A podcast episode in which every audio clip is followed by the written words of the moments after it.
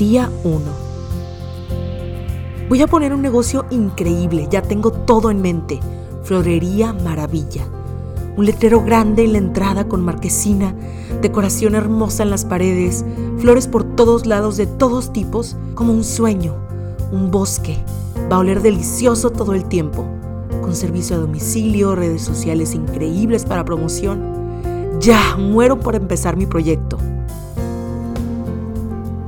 Día 2. Ok, estantes, tanto. Floreros, tanto. Refrigeración, tanto. Imagen, mm, ok, sí, sí, sí. Sí me va a alcanzar. Día 3. Decoración de pared, tanto. Decoración de la entrada, tanto. Marquesina, tanto. Focos, tanto. Ay, ya, se me hace que no me va a alcanzar. No, no, no. Aparte tiene que ser ya. Me urge cumplirle el sueño a mi abuela de tener una florería. Día 6. Oye, ¿y tú no ibas a poner un negocio de flores? ¿No tenías todo ya? Ay, quizás lo dejo para después. No sé. Como que... No sé. Es mucho trabajo y mucho gasto. Día 10. Ay, a lo mejor debería dedicarme a otra cosa. No sirvo para esto. Ay, como lo tengo que hacer todo sola, porque tiene que salir perfecto, no puedo dejar que nadie meta mano. Además no voy a poder impresionar a mi abuela como creí. Mejor no, por más que esto me guste, no es mi momento. A lo mejor después. No quiero batallar.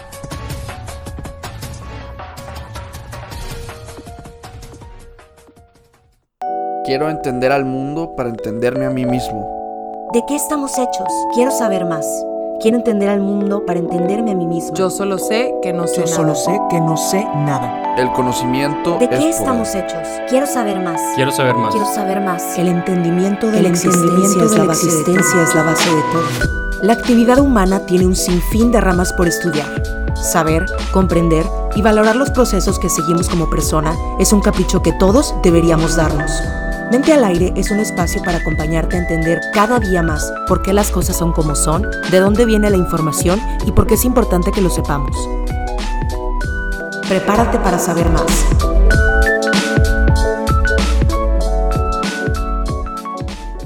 Bienvenidos y bienvenidas a Mente al Aire. Yo soy Majo González y te doy las gracias por haberle dado play, por darte el tiempo de escuchar.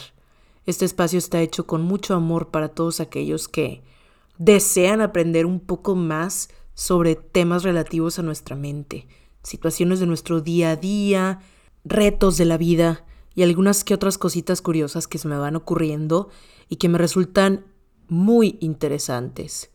Como lo digo en mi intro, quiero saber más sobre los procesos que seguimos como seres humanos. Lo normal de mis temas es que ya conozcas algo, pero para que sepas un poquito más y complementes con esto nuevo que estás por saber. Por algo la vida te puso aquí, en este momento, escuchando este episodio.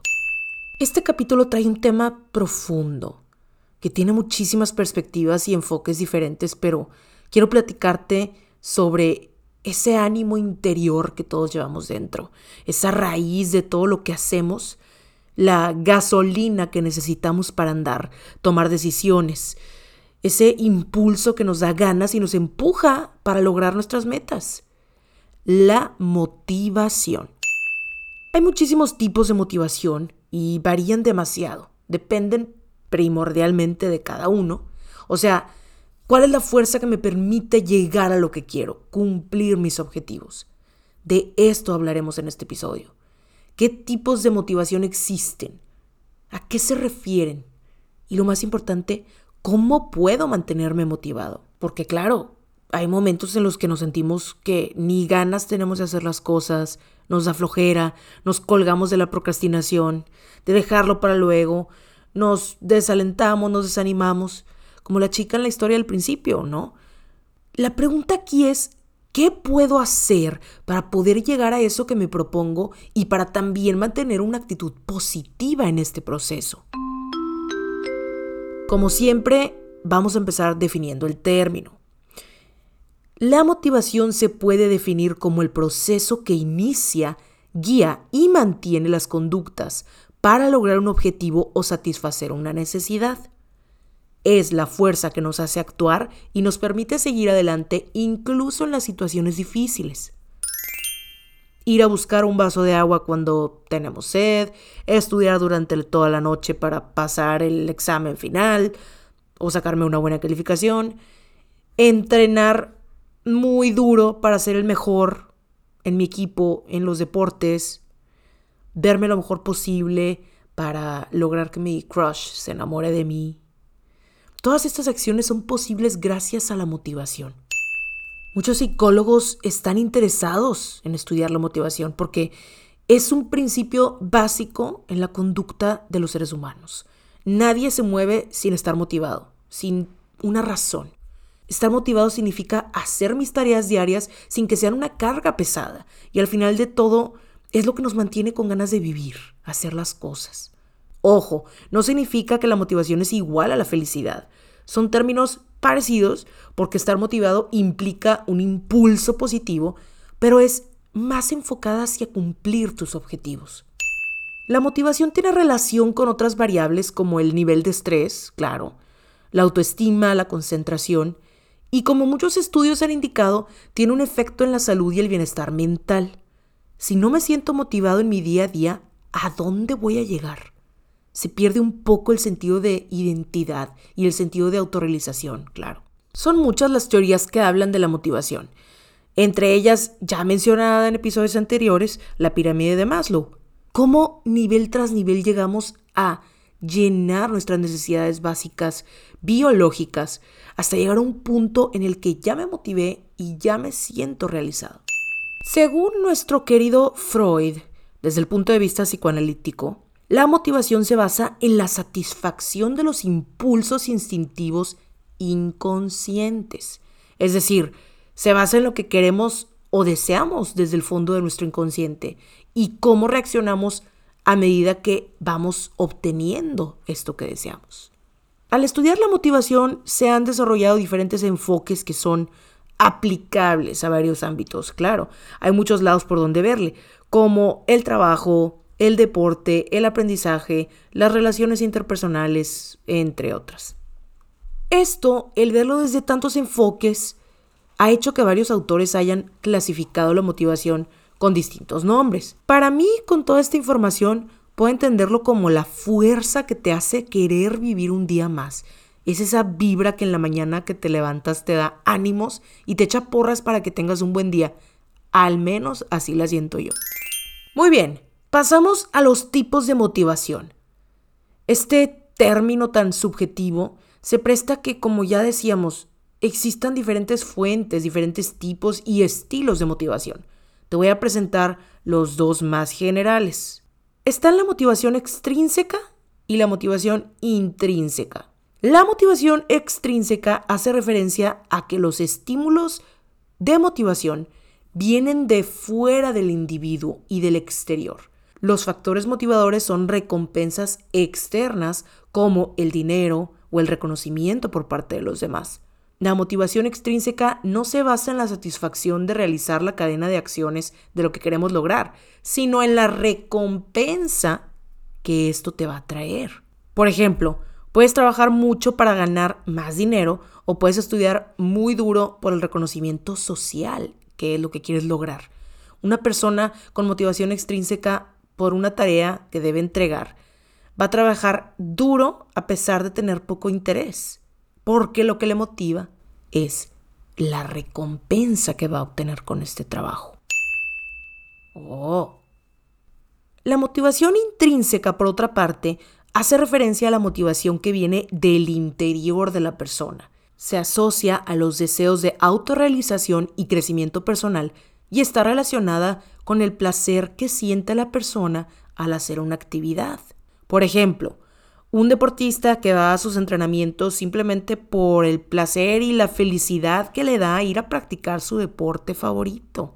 La motivación intrínseca es el tipo de motivación más vinculado a una buena productividad Aquí es donde la persona no se limita a cumplir los mínimos necesarios para la recompensa, sino que se involucra personalmente en lo que hace y lo disfruta al 100%, decide poner su esfuerzo y empeño voluntariamente sin esperar la recompensa. Ok, pasamos a otra categoría, la motivación positiva y la motivación negativa. La motivación positiva se refiere al proceso por el cual una persona inicia o se mantiene en una conducta gracias a obtener una recompensa positiva, o sea, externa o interna. Por ejemplo, me encanta mi trabajo y además me pagan por ello. ¿Verdad? Mucha gente que tiene el privilegio de poder decir esto, tienen una motivación positiva en su vida. La motivación negativa es cuando una persona inicia o se mantiene en una conducta para evitar una consecuencia desagradable, ya sea externa, como un castigo una humillación, o interna, evitar sentirte frustrado o fracasado. Oh. Es como un chantaje, ¿no? Por ejemplo, voy a ponerme a dieta para que no me molesten en el trabajo ni digan cosas de mí. Eso es la motivación negativa. Tus motivos son guiados hacia lo negativo para evitar estas consecuencias. Ahí te van otras clasificaciones interesantes. Orientación motivacional centrada en el ego y orientación motivacional centrada en la tarea. ¿De qué se tratan? La orientación motivacional centrada en el ego se refiere a que la motivación depende de retos y resultados para compararte y relacionarte con los demás. Y la orientación centrada en la tarea depende de resultados personales, ¿sí? Como dominar y progresar, hacer bien las cosas sin compararte con otros. Yo las veo más como un porqué. O sea, la orientación motivacional puede ser ¿por qué quieres lograr eso? Ahí está, basada en el ego, para alimentar tu orgullo, para compararte con los demás y decir yo sí pude, yo sí lo hice, yo sí lo logré. O en la tarea, sí que es más intrínseco, o sea, es más tuyo, de yo voy a lograr esto para crecer personalmente y para ser mejor en lo que hago, para sentir que domino algo. Estas dos orientaciones motivacionales no son opuestas, o sea, pueden existir personas con las dos orientaciones altas o las dos bajas, otras con una orientación mixta. Por ejemplo, yo quiero lograr esto para demostrarle a cierta persona que sí puedo, pero al mismo tiempo me quiero demostrar a mí, o sea, basada en el ego y basada también en la tarea. Pasamos a la práctica. ¿Cómo motivarme? Mantener la motivación puede ser muy, muy difícil y agotador específicamente cuando se trata de lograr metas o cumplir con un día más.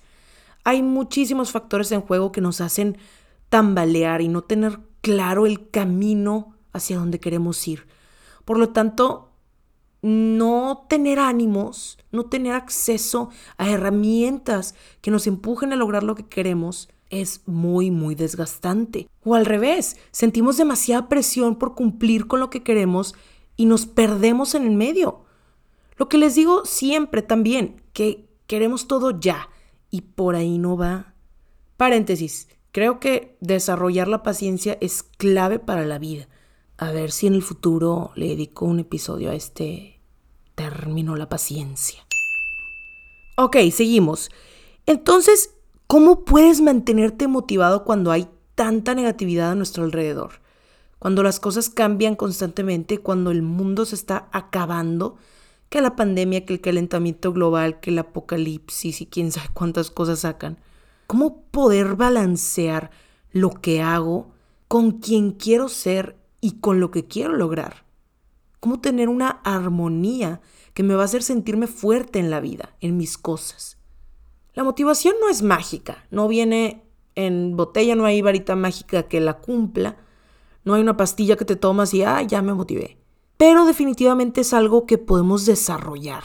Hay autores, predicadores, influencers, oradores motivacionales políticos, entrenadores, que tienen sus propios consejos y estos pueden servir de mucho para personas con la capacidad de absorber esta información y capaces de aplicarla a su vida para tener una actitud más motivada. Demasiado contenido en línea, excelente. Si te pones a buscar, encuentras, te aseguro, hay mucho de dónde ver.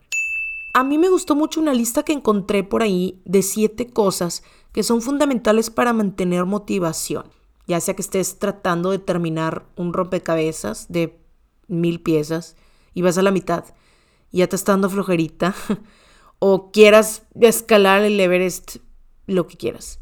Estos son siete pasos para mantenerse motivado según Suzanne Gerber, contribuyente y escritora de la revista Forbes. Como siempre, voy a intentar resumirte los pasos para que puedas aplicarlos más fácilmente. Número 1. Fija una meta y visualízala hasta el más mínimo detalle. El primer error para que no exista la motivación, no saber qué queremos. Siéntate a pensar en tus metas, siéntelas, escucha los sonidos que acompañan el resultado final el viento corriendo por tu pelo, tus pies sintiendo el mar, aplausos, dinero, lo que quieras. Visualízate ahí. Mucho esto tiene que ver también con la ley de la atracción, episodio número 12 por si quieres visitarlo. Visualízate y sé objetivo con lo que quieres. Claro, es de lo más importante. Número 2. Haz una lista de las razones por las que quieres lograr la meta. La meta que sea en nuestro mundo ajetreado y distraído es muy fácil perder la motivación. Por eso es necesario que analices tu objetivo y tengas tus razones para querer lo que quieres. Yo quiero abrir un negocio. Ok, pero ¿para qué? ¿Sí? ¿Cuáles son tus razones para querer lo que quieres? Para saber hacia dónde quieres ir. Gerber dice que para asegurar tu éxito debes escribir a puño y letra tu objetivo. Los estudios demuestran que cuando escribimos a mano y conectamos las letras manualmente, el cerebro se involucra de manera más activa en el proceso y nos lo creemos más. Y sí, sirve muchísimo. Siempre le digo a mis alumnos que tomen nota y los que toman son a los que normalmente mejor les va. No es por nada. Haz esta lista de por qué quieres lo que quieres y escríbela. Número 3. Divide la meta en pedazos más pequeños y establece objetivos intermedios y recompensas. Gerber le dice fragmentación. Fragmentar tus metas es el mejor antídoto.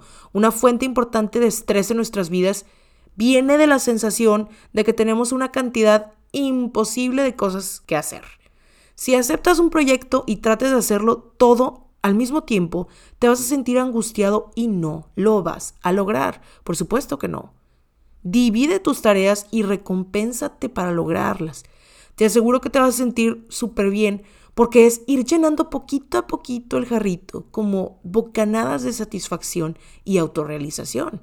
Dividirlo en pasos realistas, más pequeños. Si tengo que hacer un informe de 40 hojas de aquí en una semana, ok, ¿cómo voy a dividir esas 40 hojas en secciones para rendir toda la semana y para sentir que estoy logrando hacer mi reporte? La neurociencia nos dice que cada pequeño éxito activa el centro de recompensa del cerebro y libera dopamina, que nos hace sentir bien.